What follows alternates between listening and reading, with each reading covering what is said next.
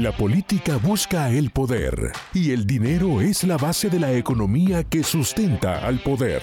Poder y dinero con Sergio Berenstein, Fabián Calle y Santiago Montoya. Comenzamos. Bienvenidos a esta nueva edición de Poder y Dinero aquí en Americano Media M790 Radio Libre. ¿Cómo está Santiago? Muy bien, eh, Sergio. Contento de estar de nuevo aquí en, Poder y Dinero con nuestra audiencia porque eh, realmente vengo disfrutando mucho de, este trabajo que estamos haciendo y eh, de la retroalimentación que nos llega de la audiencia a través de las redes. Así es, es muy interesante y muy importante para nosotros tener la opinión de todos ustedes, así que encantados de recibir sus críticas, sus comentarios, sus sugerencias. Aquí estamos en otro programa, Santiago. como vos sabés muy bien, cuando uno analiza la agenda internacional hay eh, siempre novedades que llaman la atención, eh, pero sin lugar a dudas lo que estamos viendo en China eh, sigue conmoviendo, ¿no? qué sorpresa, porque es un país pequeño con muy pocos habitantes y que tiene un papel marginal en la economía mundial. Así que, bueno, sí, no podemos parar de mirar todos hacia China, ¿no? Por razones bastante obvias, pero sobre todo porque esto tiene eh, seguramente lecturas más profundas de las que estamos habituados a hacer nosotros, que somos simples observadores de esta realidad. Por eso convocamos eh, a un diplomático, a un gran estudioso del sistema internacional, eh, Mariano Causino. Él fue embajador argentino en Costa Rica y en Israel. pero más allá de eso, es un especialista, por ejemplo, en Rusia, eh, tiene libros escritos súper interesantes sobre incluso el propio Putin. Si ustedes quieren entender cómo funciona Putin, lean a Mariano Causino. Eh, y realmente... es una, tiene una tarea muy prolífica como escritor, como analista, analista de política internacional y también analista político. Sí, publica columnas excelentes en Infobae y es amigo de la casa. Hola Mariano, un gusto tenerte con nosotros. Bueno, muchas gracias por la presentación excesivamente elogiosa. No, por favor, bienvenido, Mariano. Mariano, danos tu visión, ¿cómo ves el fenómeno chino? Para algunos eh, esto es algo eh, sorpresivo y puede tener consecuencias importantes eh, a corto y mediano plazo. Para otros, la capacidad del régimen chino de absorber esta clase de tensiones está probada, pasó con Tiananmen, pasó con otros episodios que incluso no han trascendido, o con las protestas eh, de grupos religiosos, minorías religiosas, musulmanes. Eh, eh, en fin, hay como una visión bien dicotómica. ¿Cómo estás analizando el fenómeno este en China y qué consecuencias pensás que puede llegar a tener? Bueno, el primer dato que hay que tener en cuenta es que estamos hablando de las protestas más importantes que han tenido lugar en China desde Tiananmen. Los episodios de Tiananmen tuvieron lugar en mayo, junio del año 1989, cuando la Unión Soviética estaba crujiendo y cuando en los primeros inicios de lo que fue el final de la Unión Soviética en esos dos años tan turbulentos, 89 al 91. Y en esa ocasión había una suerte de incipiente reclamo de apertura democrático. Siempre cuando uno habla de China hay que tener en cuenta que la categoría de democracia y de gobierno limitado es como mínimo incompleta o por lo menos no es la misma que hay en Occidente. Pero en ese momento el régimen chino, liderado por Deng Xiaoping todavía, una figura fundamental que siempre desde una posición formal de segundo lugar, pero que era verdaderamente el, líder de, la, China post-maoísta, eh, decidió, eh, ese sistema decidieron hacer una represión muy fuerte, eh, que, fue, que mereció una ola de condena importante, incluso en un episodio muy interesante que vos tal vez recordarás, Sergio. En ese momento había asumido la presidencia de los Estados Unidos pocos meses antes George Bush, padre. Eh, George Bush había sido embajador en China. En realidad en los años 70, en el 74, 75, él era, había sido en realidad jefe de la oficina de enlace con China Popular, porque todavía la relación diplomática eh, completa no se había formalizado, se va a formalizar en el 79, pero era el embajador americano en Beijing y él tenía una gran relación con Deng Xiaoping y con los líderes de China. Y él incluso al mes de asumir la presidencia había viajado a China, una cosa muy llamativa. Eh, y esa situación fue muy incómoda para la nueva administración Bush en 1989. Ahora, lo que está ocurriendo ahora es una situación distinta, probablemente no sea un reclamo democrático clásico, sino un reclamo por las eh, medidas tan estrictas que han tomado con respecto al COVID, ¿no? Eh, yo hablando con diplomáticos eh, de otros países que están sirviendo en China, pude obtener alguna información. Siempre es muy difícil obtener información de China porque obviamente la prensa china es propaganda del régimen y lo que uno lee en Occidente es limitado. Pero hablando con diplomáticos que están sirviendo allí, me cuentan que, por ejemplo, un gran problema que hay en China en este momento es que eh, las reglas que impone el gobierno central de pronto no son tan estrictas como finalmente terminan aplicándose. ¿Por qué? Porque el mm. gobierno central lo que pide es que no haya casos de COVID. Están obsesionados con que en China no haya gran cantidad de casos de COVID. Entonces le dan facultades a los gobiernos, llamémosle a los alcaldes o a lo equivalente a lo que podrían ser gobernadores, autoridades locales, para imponer las medidas necesarias. Entonces, como ellos son calificados en el régimen de acuerdo a la cantidad de casos de COVID que tienen, eh, estas autoridades de subnacionales, podríamos decir, deciden medidas draconianas terribles porque finalmente lo único que importa es no tener casos de COVID. Después, si la porque, además, porque además su formación como dirigentes no se ha dado en un contexto democrático, sino autoritario, con lo cual eh, todos ellos son enanos, enanos fascistas, en realidad, digamos, adentro, o un gigante. claro, son, este, están formateados por un sistema eh, totalitario en realidad, ¿no? Ni siquiera es, autoritario. Ahora, este, el problema de esta situación es que en China los reclamos, eh, los reclamos que hay que, el reclamo democrático es muy incipiente, si ustedes ven, en realidad se, se focalizó Hong Kong, en un lugar donde tenían una cultura anterior este, de una sociedad, no digo occidental, pero con algunos parámetros occidentales. Pero el reclamo no es estrictamente un reclamo democrático, pero sí un reclamo por la libertad mínima y por la posibilidad de seguir viviendo regularmente. Yo hace muchos años, una de las primeras veces que fui a China, hablando con quien era presidente de la Cámara Argentina eh, China, este, Espadone hijo ya, ¿no? Él me, comentaba que, por ejemplo, una gran protesta que había habido en un momento en China había sido por el aumento del precio del combustible. Es decir, ellos tienen cuestionamientos a los temas concretos, no tanto un reclamo de una idea de, los reclamos democráticos, porque China no es un país occidental, China no atravesó la reforma, eh, obviamente no atravesó el iluminismo, no atravesó el, renacimiento, no atravesó la reforma religiosa, son categorías totalmente ajenas a una cultura que es diferente, no es ni mejor ni peor, es simplemente diferente. Eh, Mariano, eh, hay, creo, algo bastante profundo en esto que puede estar pasando en China. En realidad es una hipótesis que, estando tan lejos de China en todo aspecto, te lo pregunto. Pero cuando uno, el tema de la tecnología, pero no la tecnología por la producción de chips u otros elementos que trastornan la economía mundial, sino que eh, desde que empezó la primavera árabe, no sé qué, papel habrá jugado en los sucesos de Tiananmen el tema tecnológico que permitía que los ciudadanos se comuniquen por una forma por debajo del radar de los gobiernos, digamos, estos totalitarios que estaban vigentes. Y de repente nos encontramos cuando vemos el mapa mundial de por ejemplo, temas tecnológicos, cámaras de vigilancia cada mil habitantes y te encontrás con que China, en todas las ciudades, pero China en general, maneja eh, los, los, niveles más altos, es decir, tienen, nosotros pensamos que en los Estados Unidos tenemos cámaras en todas las esquinas y que estamos muy vigilados, esto es verdad, pero la realidad es que China tiene alrededor de 15 veces las cámaras cada mil habitantes, es decir, está hiper recontra vigilado. También sabemos que en China no podés usar un motor de búsqueda, concretamente un Google o lo que fuera, libremente para mirar cualquier cosa que pasa en el mundo. Todo esto el, gobierno, digamos, chino indudablemente lo ha ido bloqueando y ha usado la tecnología para intentar mantener bajo control esa gigantesca población, ¿no es cierto?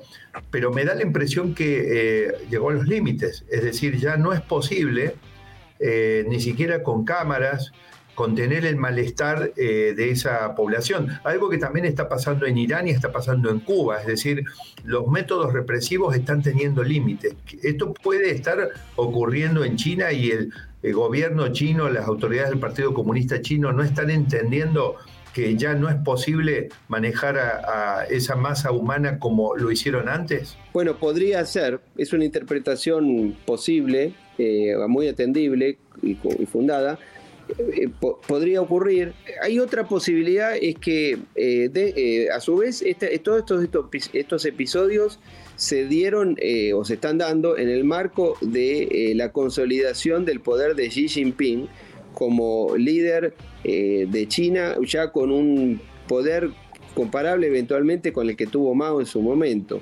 Eh, ustedes saben que cuando Mao muere en 1976 y muere Zhou Enlai, eh, después de una lucha de poder, Deng Xiaoping logra consolidar el poder en China y arma un sistema de poder eh, de manera relativamente limitado. Obviamente no es un sistema ni democrático ni republicano, pero sí de una especie de conducción colegiada en la cual eh, hay un politburo y hay un secretario general del partido que no podía extender su, poder, eh, su ejercicio del cargo por más de 10 años. Y así fue en el caso de Jiang Zemin, que murió hace pocas horas, y eh, de Hu Jintao, que es este líder chino que Xi Jinping hizo remover de la reunión del, del, partido hace un mes. Ahora, Xi Jinping, que gobierna China desde el año 2012, fines del 2012, eh, ha introducido una serie de reformas que podrían ser equiparables a una reforma constitucional. Insisto que no es exactamente lo mismo, pero de alguna manera podrían ser asemejados en cuanto a, leyes o normas que regulan el funcionamiento mismo del Estado, eh, que le permiten una continuidad en el tiempo, eh, extenderse, extender su mandato ya más allá de los 10 años. Ustedes saben que China... Mariano, Mariano, te pedimos lo siguiente, dado que tenemos que ir a una breve pausa, ¿por qué no reservamos esto para poder desarrollarlo en el próximo bloque aquí en Poder de Dinero? Por supuesto. Volvemos enseguida, no se vayan, por favor. Con gusto. En breve regresamos con Poder y Dinero, junto a Sergio Berenstein, Fabián Calle y Santiago Montoya, por Americano.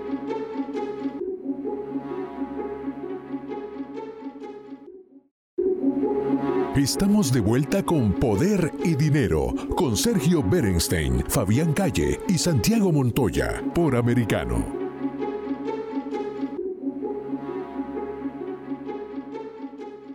Gracias por acompañarnos a este nuevo bloque de Poder y Dinero aquí en Americano Media AM790 Radio Libre. Estamos entrevistando al embajador Mariano Causino él sirvió en Costa Rica y en Israel representando al gobierno argentino, pero es un gran conocedor de la política internacional.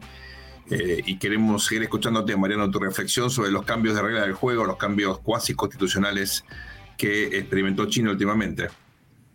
Claro, lo que ha ocurrido en China es que el liderazgo de, de Xi Jinping ha procurado y ha conseguido una suerte de reforma, eh, el equivalente a lo que en, un país occidental podría asemejarse con una reforma constitucional, en los términos de que un gobierno que tenía una limitación temporal de no más de 10 años de la persona que lideraba el partido, que en China es la jefatura política más importante, eh, se ha eh, visto beneficiado por una reforma que le permite extender su periodo casi ilimitadamente probablemente. Y estamos hablando de una persona que tiene 69 años, de modo que es dable suponer que puede gobernar 10 años más, o, tal vez más incluso, pero por lo menos 5, 6 o 10 años más, lo cual es un cambio muy importante. A su vez, desde que de Xi Jinping eh, ejerce la Secretaría General del Partido Comunista Chino, ha adicionado a eso la jefatura de Estado y la jefatura de las Fuerzas Armadas, que es una manera de entender un aumento del poder dentro de países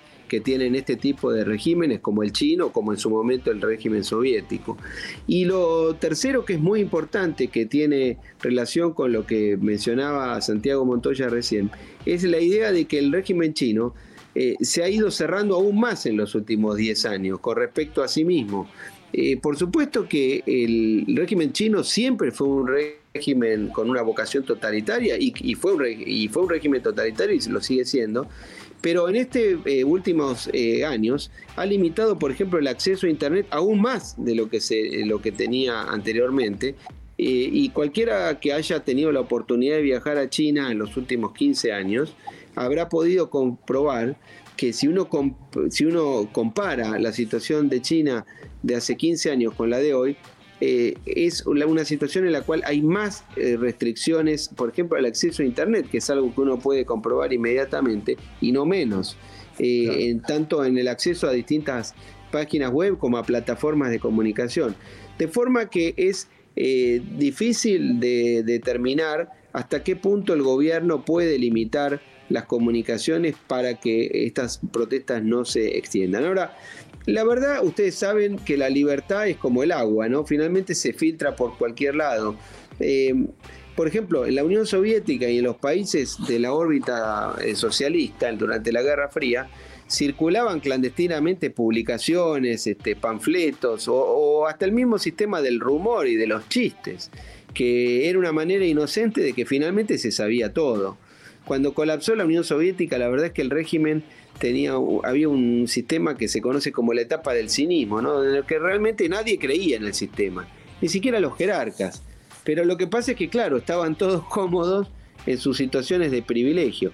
Ahora, en el caso chino es un caso, eh, la analogía soviética es incompleta porque es, es, válida en algún aspecto, pero es incompleta porque el régimen soviético adolecía de una eh, de un aparato económico capaz de satisfacer las necesidades que la dirigencia soviética le había atribuido a ese país, mientras que China tiene una economía que al menos hasta ahora ha demostrado la capacidad de eh, tener un desarrollo muy importante que la ha llevado a prácticamente rivalizar con los Estados Unidos.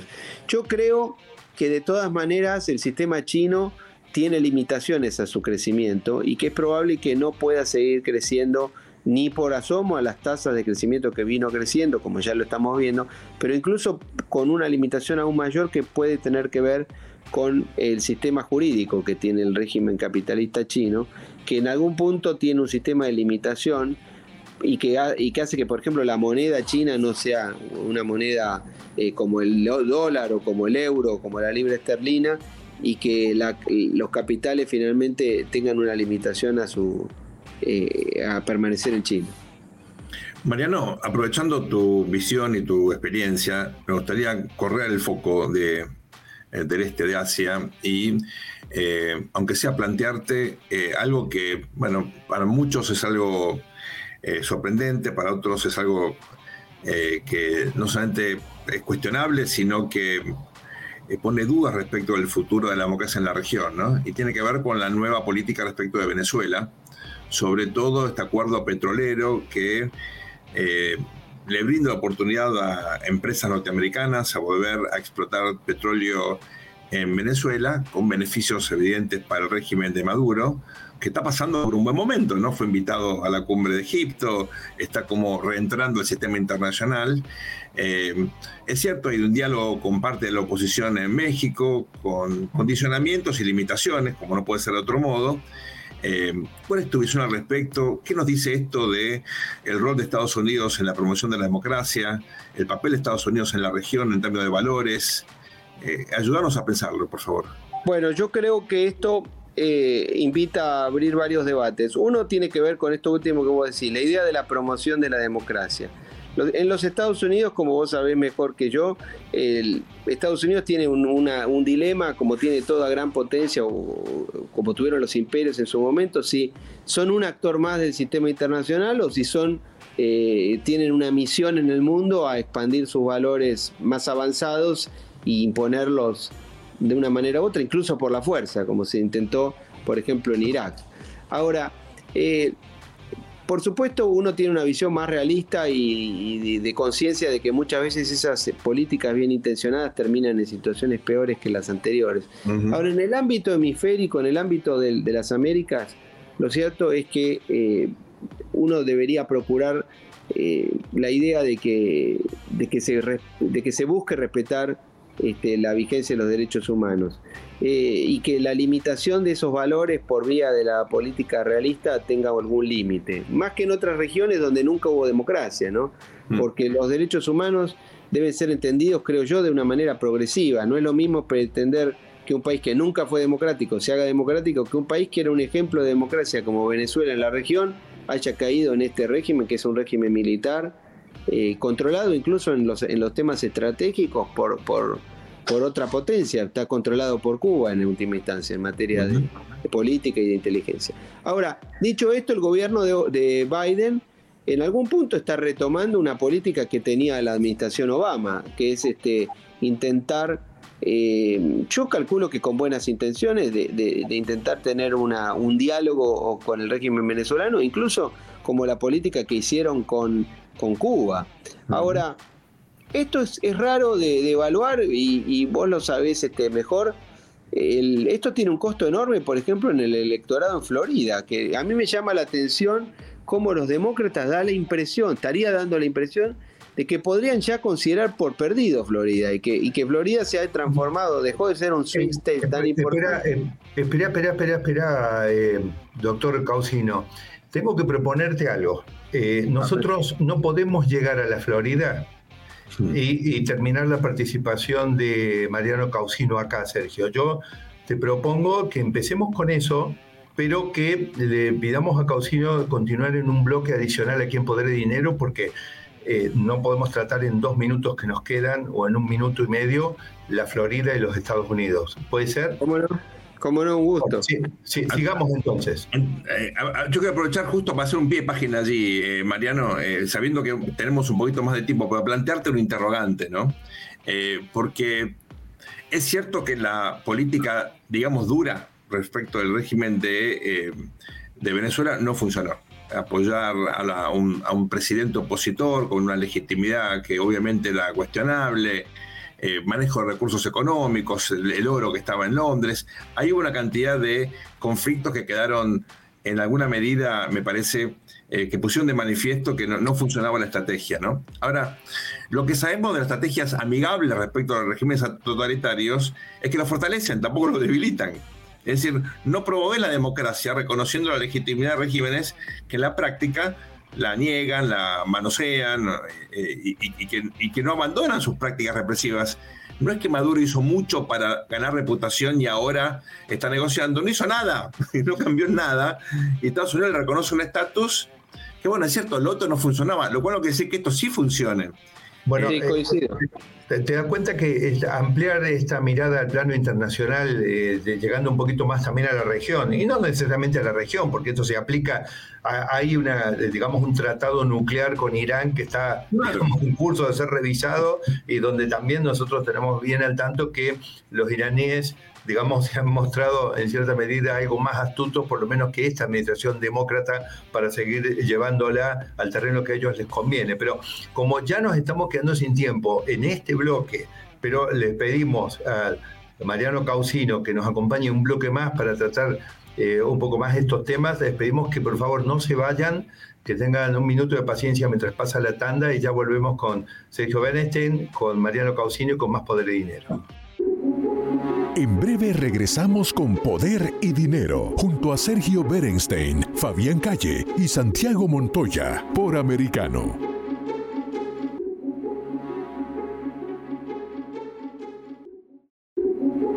Estamos de vuelta con Poder y Dinero con Sergio Berenstein, Fabián Calle y Santiago Montoya por Americano.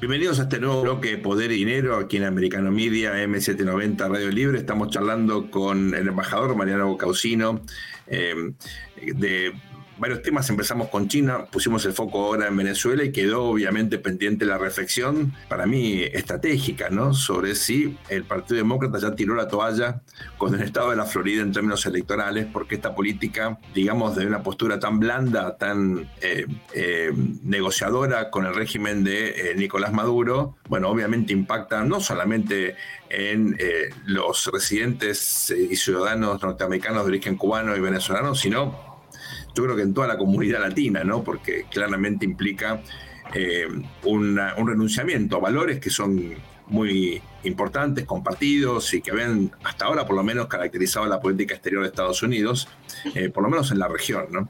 Mariano, tus reflexiones, por favor, nos, parecen fundamentales. Yo coincido y he observado, he estado bastante tiempo en Estados Unidos recientemente, he observado esta preocupación eh, de que uno de los dos partidos del, del sistema político norteamericano ha asumido esta postura que realmente es inexplicable porque Florida es un estado muy importante, es uno de los cuatro o cinco estados más grandes del país, tanto en población como en economía y demás.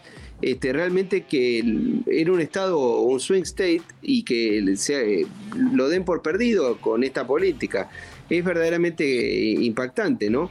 Ustedes piensen que, ustedes saben que el, que el Partido Republicano ganó el condado de Miami-Dade que hacía, que entiendo, más de 20 años que no, ganaban y que es un, un, territorio típico, un bastión demócrata dentro del estado de Florida y lo perdieron. Bueno, porque lo que pasa es que es lo que recién Sergio Bernstein estaba diciendo. Además es una política de, eh, de give and no take, ¿no? Porque los, el gobierno venezolano no ha, no ha avanzado en nada, no ha hecho nada para merecer algún tipo de, el, que sí, lo hizo eh, Mariano es el gobierno del presidente Biden, porque veamos cómo todas las cosas se conectan con todas. En este, en este digamos, vacío de liderazgo, yo esto corre por mi cuenta, que muestra esta administración desde que comenzó, cuando arranca el problema del, derivado de la invasión rusa en Ucrania, digamos, de abastecimiento energético, eh, no puede controlar eh, las pujas internas de la agenda de los grupos ambientalistas y no puede activar la producción eh, de petróleo eh, en los pozos propios. Tampoco empieza, luego de, que los estadounidenses soportan galones de combustible a precios astronómicos que no se veían hacía muchas décadas, empiezan a usar las reservas estratégicas, pero las reservas estratégicas son reservas estratégicas. No pueden reactivar, aprovechar la mesa servida que dejó Trump con el tema de los acuerdos de Abraham, y terminan cayendo en los brazos de Maduro. Es decir, en realidad todo esto es consecuencia de una suma de errores de la administración eh, Biden. Y en Florida en particular quiero además señalar que se juntan dos cosas. Todo esto que vienen analizando ustedes ahora y además la figura de un gobernador como eh, Ron DeSantis, que es uno de los gobernadores, una de las figuras eh, de toda la política norteamericana, no solo del Partido Republicano, que, digamos que viene en ascenso y que además eh, eh, permanentemente ha intentado eh, compensar dentro de lo que puede un Estado algunos de los errores de la política económica norteamericana, por ejemplo, aplicando reducciones de impuestos durante los próximos años para tratar de compensar los aumentos y los aumentos de tasas de interés y lo que eso significa. Entonces, me parece que se le da un movimiento de pinzas al Partido Demócrata en Florida. Por un lado, sus propios errores y por el otro lado una figura notable que está haciendo una gran gestión en Florida. Coincido totalmente y esta preocupación incluso este, se extiende en las Américas, ¿no? Porque eh, se observa cómo eh, finalmente eh, se confirma esa idea de que, de que Estados Unidos a veces no es tan consecuente con los gobiernos que actúan en consonancia con los valores compartidos y que finalmente termina siendo muy eh, lábil con, gobiernos que tienen esta otra actitud. Pero creo que hay que insistir con, un tema fundamental que es este, la idea de que finalmente los gobiernos de los cubanos y su satélite venezolano no han hecho ninguna concesión. sigue habiendo presos políticos, sigue habiendo este, bueno, ha habido denuncias de torturas, de, ejecuciones eh, y de, obviamente, que la política está totalmente maniatada, que no hay ningún tipo de respeto hacia la más mínima eh, norma democrática más elemental. Y en ese sentido es preocupante que el gobierno, que precisamente cuando comenzó dijo que iba a impulsar una agenda democrática, una agenda democrática con carácter universal, que a veces es tan difícil de aplicar, por eso insisto que en el sistema, si, si la van a aplicar y la van van a insistir con eso, la verdad es que en el primer lugar donde debería intentar que consolidarse plenamente es en las, en las Américas, ¿no? Nosotros este, no podemos olvidar nunca, hace 30 años cuando cayó el muro de Berlín, cuando se disolvió la Unión Soviética, en nuestra región quedaba una sola dictadura, la dictadura cubana, que parecía que se iba a caer. Me acuerdo que se escribieron libros sobre eh, un, gran periodista, por ejemplo, Anderson Oppenheimer, escribió La hora final de Castro. Parecía que se caía en, 15 días y sobrevivió. Y después encontró otro pulmotor y otra asistencia en, Venezuela.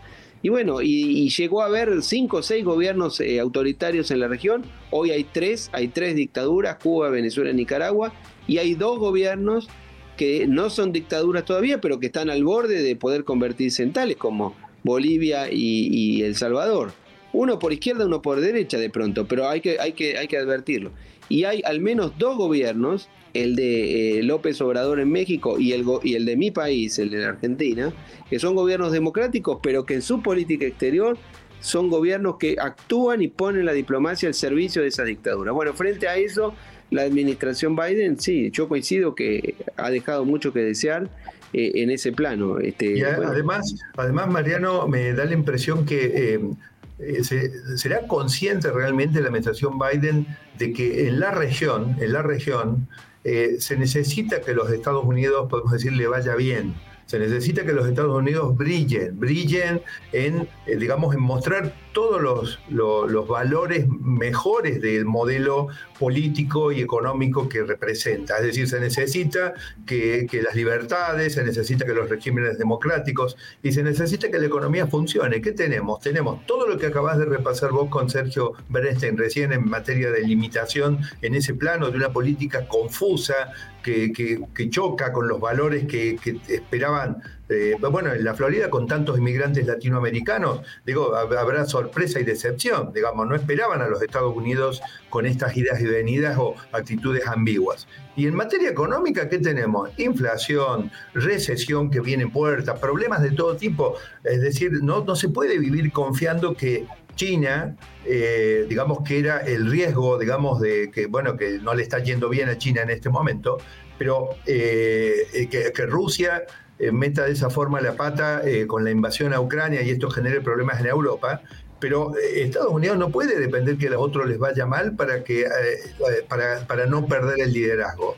me parece que hay, hay un déficit importante ahí y la administración no entiende que si Estados Unidos no vuelve a ser el faro que fue, digamos, que en su momento terminó haciendo derrumbar la cortina de hierro, eh, los problemas se van a multiplicar. Hay un, elemento en ese sentido, Santiago, Mariano, que a mí me llama la atención, cuando eh, Joe Biden sintetiza un poco la misión que él pensaba tenía su presidencia con la frase America is back, ¿no? Estados Unidos están de vuelta. Bueno, a la luz de la política exterior que estamos observando, ¿qué Estados Unidos están de vuelta? ¿Qué quiere decir eso? No, bueno, eh, ojo, que hay una expresión en Latinoamérica que estar de vuelta es otra cosa, ¿no? no, claro. Estar agotado, cansado y ya de, en retroceso.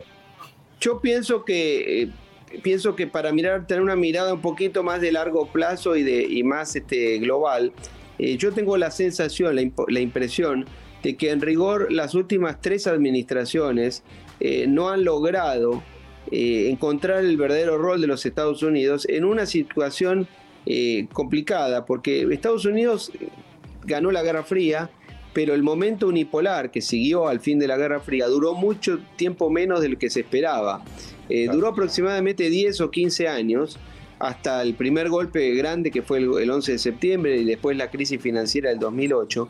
Y a partir, yo diría, o de la administración de Bush hijo, pero sobre todo la de Obama, la de Trump y esta administración, no han logrado encontrar el rol para Estados Unidos que tiene al mismo tiempo que eh, cumplir el rol de primus inter pares del sistema internacional, pero también al mismo tiempo eh, la, situación de que tiene que convivir con un, en un mundo en el que hay otras potencias muy importantes, de las cuales al menos dos tienen una visión revisionista sobre el orden global vigente, y una de ellas ofrece una competencia y una rivalidad estratégica con herramientas muy poderosas como estábamos hablando al comienzo de la emisión. De nuevo, fíjate, un bloque extra y con un jugador de toda la cancha en tiempos del Mundial, que se nos agota de todas maneras el tiempo. Y lo tenemos que despedir.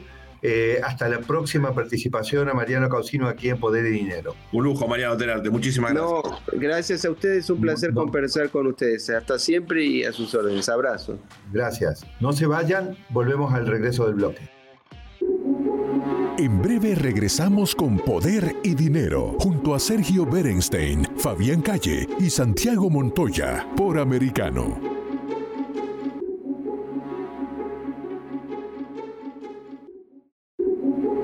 Estamos de vuelta con Poder y Dinero, con Sergio Berenstein, Fabián Calle y Santiago Montoya, por Americano.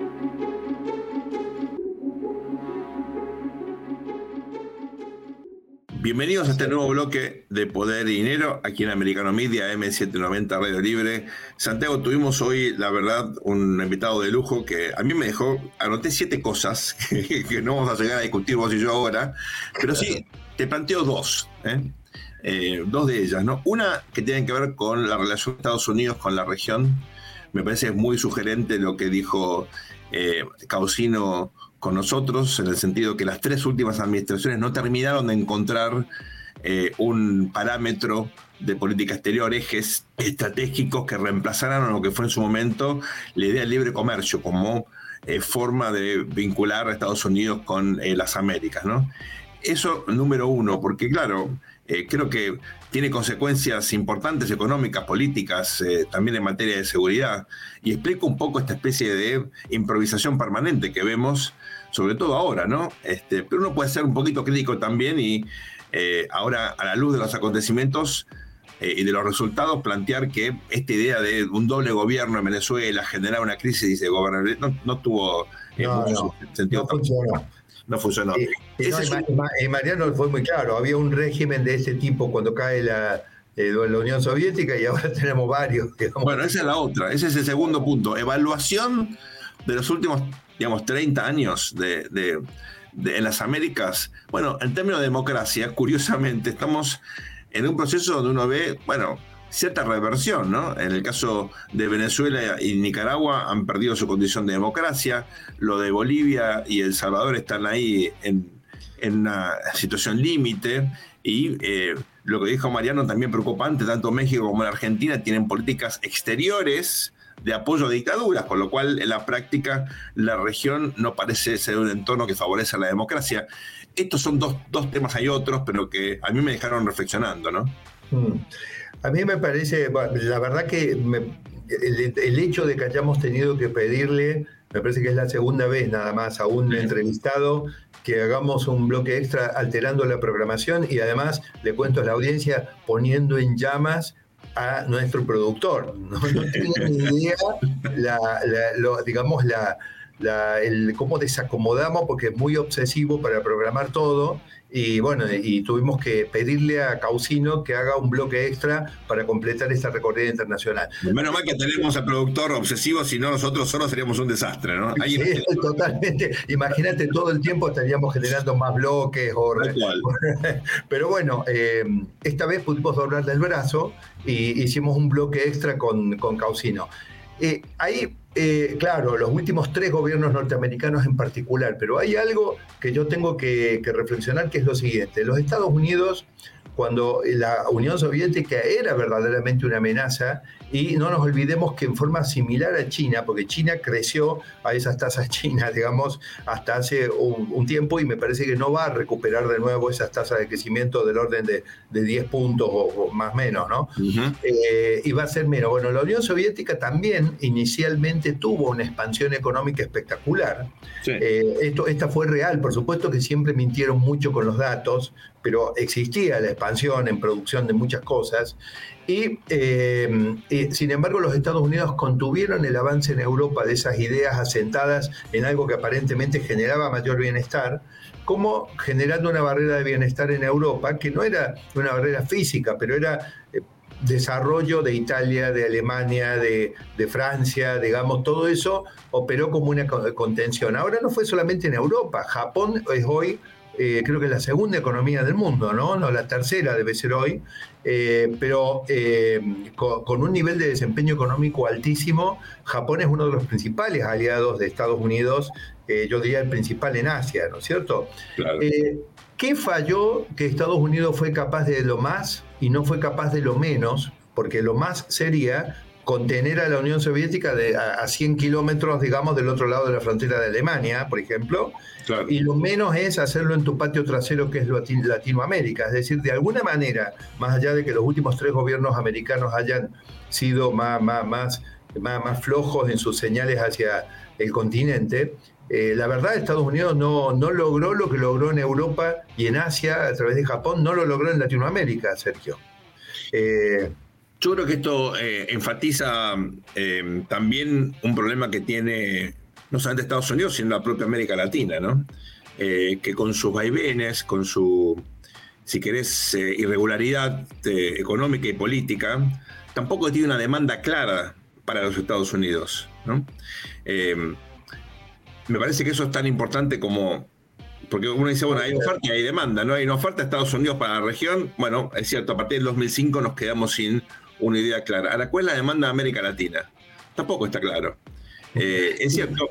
Puede, ser esto, Sergio, pero vuelvo al que puede lo más, puede lo menos. ¿Por qué? Porque cuando termina la Segunda Guerra, a mediados de 1945, a fines de 1945 hubo una elección en Francia donde De Gaulle transpiró, y de hecho hubo, hay acusaciones de fraude que todavía no se aclararon, de que el Partido Comunista en Francia no triunfó, pero no triunfó por un pelito. Así es. Después en Italia pasó lo mismo para evitar que el marxismo triunfar en Italia.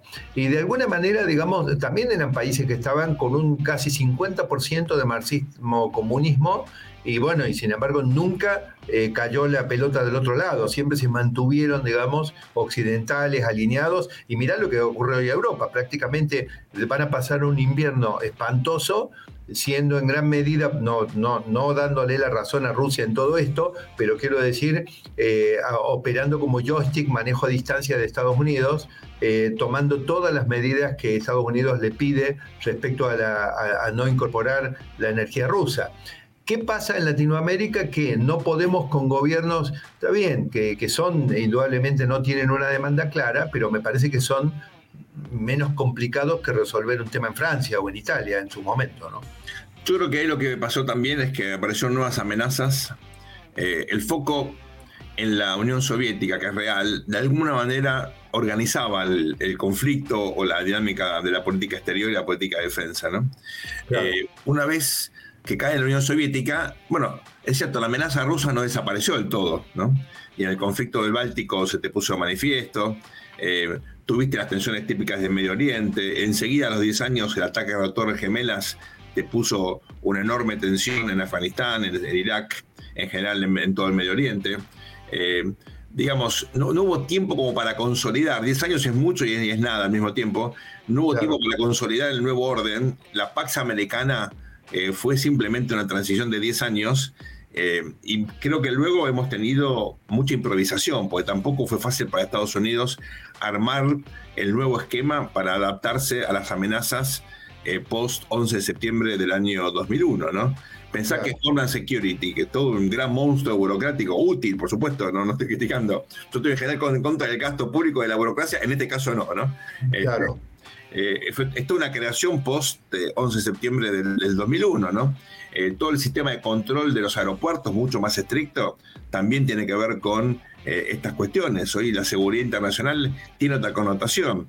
Hace poco, eh, Homeland Security emitió un documento advirtiendo el riesgo que cubren, que, ocurre, que, corren, perdón, norteamericanos en Estados Unidos y en el mundo con ataques terroristas de todo tipo, no solamente minorías, pero especialmente eh, todo tipo de minorías. Con lo cual, eh, estamos en una agenda muy compleja yo eh, Sergio, podríamos decir en tu, en tu costado historiador que mm. quizá cuando se escriban libros de historia de aquí a 10 o 20 años sobre estas etapas, quizá lo, el gran tema de después que cayó la, Unión Soviética y, que básicamente vinieron las Torres Gemelas y fue la agenda del terrorismo durante un poco más de una década y de los estados terroristas, porque también se tuvo que ocupar, pero en realidad distrajo a los Estados Unidos de otras prioridades como pudieron haber sido cuidado cómo viene China y cuidado con que se te desacomode tu patio trasero que es Latinoamérica. Y que puede ser que ese haya sido el mayor daño del terrorismo, sin, por supuesto, sin, con el mayor respeto por todas